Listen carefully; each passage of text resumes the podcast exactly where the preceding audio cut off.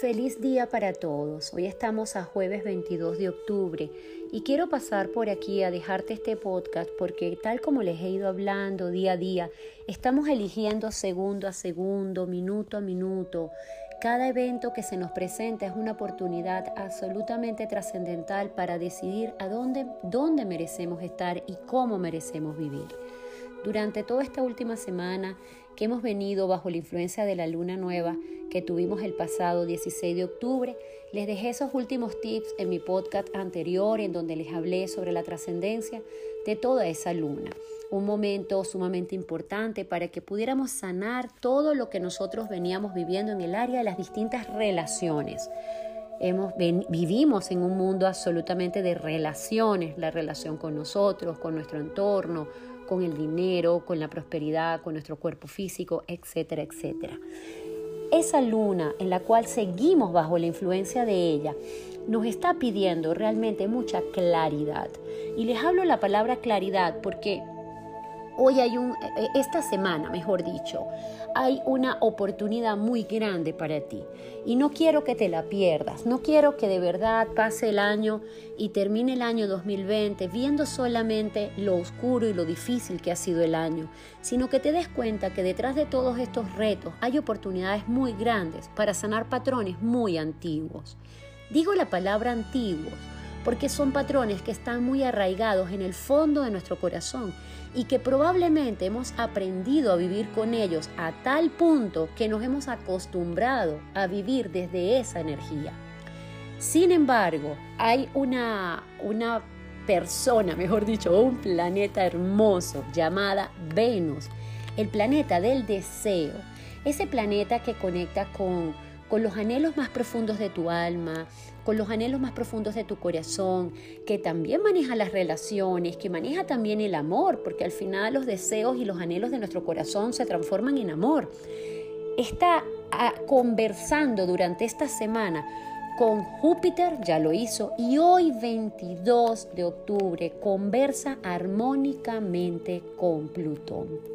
Yo no podía dejar de pasar por aquí para decirles que esta conversación que Venus sostiene con Plutón es una gran oportunidad para que tú puedas cerrar ciclos de tu vida. No solamente cerrarlos, sino darte cuenta que los que estamos abriendo también algo nuevo, porque detrás de todo cierre hay una nueva oportunidad. Cuando vemos solamente lo que dejamos atrás y ha sido un patrón que tenemos muy arraigado y que no nos hemos dado cuenta que nos pesa, o mejor dicho, quizás nos hemos dado cuenta que nos pesa, pero estamos acostumbrados hasta ese peso, no podemos ver la oportunidad tan grande que se nos está dejando cuando realmente Venus está diciendo, yo me estoy sentando en una mesa a conversar con Plutón, el planeta que viene a tirarte todo ese closet de tu vida al piso para que tú lo recojas y reconozcas qué parte de toda esa ropa de ese closet ya no te gusta o ya no te funciona o ya no, ya no la puedes seguir llevando porque no es acorde al ser humano que eres hoy. Esta energía que está a tu disposición es una gran oportunidad en medio de todo este caos. ¿Por qué? Porque al tentarte Venus con claridad, una Venus que está en Virgo, una Venus que te está diciendo, mi amor, tus deseos merecen ser atendidos, tus deseos merecen ser oídos, merece generar hábitos nuevos acorde a esos deseos. Y para ello, yo, que soy la diosa Afrodita, me voy a sentar en una mesa con el gran planeta más transformador para que lleguemos a acuerdos, acuerdos armónicos y tú puedas generar los cambios a los que tú estás llamado. No solamente nuestra querida Venus va a hablar armónicamente con Plutón, sino que habla también, antes de que termine esta semana, con el gran padre del zodíaco, quien está todavía en su casa en Capricornio, en los últimos momentos, porque recordemos que ya Saturno se retira de su casa en el mes de diciembre. Y toda esta oportunidad que hemos tenido al gran Padre del Zodíaco en Capricornio ha sido para poner orden en nuestra propia existencia, a poner límites y a poder responsabilizarnos de todo lo que estamos viviendo. Venus se sentará también en la mesa a conversar con el gran padre el zodíaco antes de que finalice esta semana. Estamos a jueves y esa conversación que va a sostener Venus conjuntamente también con Saturno es para responsabilizarnos a nosotros en primera persona de todos estos cambios a los que nosotros estamos llamados de la mano de toda esta energía que estamos viviendo, tenemos el apoyo de una luna, ese aspecto emocional de tu vida, quien hoy está en el signo de Capricornio. Y una luna en Capricornio te va a llevar a estar más frío emocionalmente. Y si lo vemos con los pies muy en la tierra, esta frialdad en la que te puedes estar confrontando el día de hoy, te está ayudando a qué?